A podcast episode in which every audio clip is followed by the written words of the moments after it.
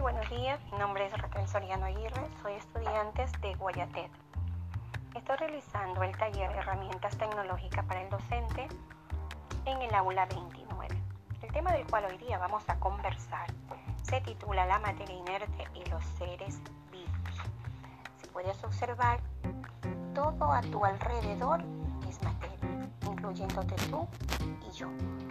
Así podemos ver la escuela, tu casa, tu cama, tu silla, tus, tus cuadernos, todo, todo lo que está en tu entorno es materia. En el mundo en que nosotros vivimos, donde nos desarrollamos, vamos a encontrar materia inerte y seres vivos. La materia inerte se clasifica en naturales y artificiales. ¿Cuál es esa materia natural? Es aquella pues que ya está en la naturaleza, como el agua, las montañas, los nevados, los huracanes, las cordilleras, el frío, el clima, ¿ya? ¿Y cuáles son las artificiales? Son aquellas que el hombre, tú y yo podemos crear, que un muñeco, ¿verdad?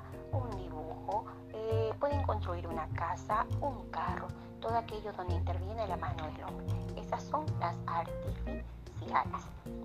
También vamos a encontrar seres vivos en la naturaleza. Estos cumplen tres funciones vitales que son la nutrición, la relación y la reproducción.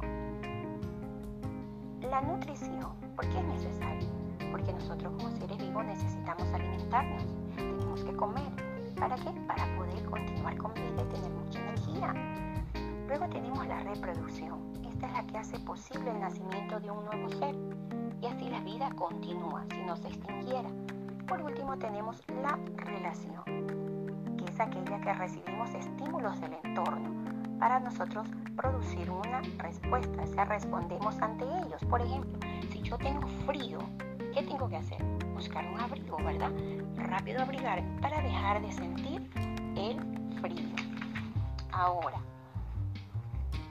los seres vivos también cumplen un ciclo vital, son el nacimiento, crecimiento, reproducción, madurez y fallecimiento. Este es el ciclo vital en todo ser vivo. Recuerda que los elementos abióticos son indispensables para que los seres bióticos puedan vivir y desarrollarse.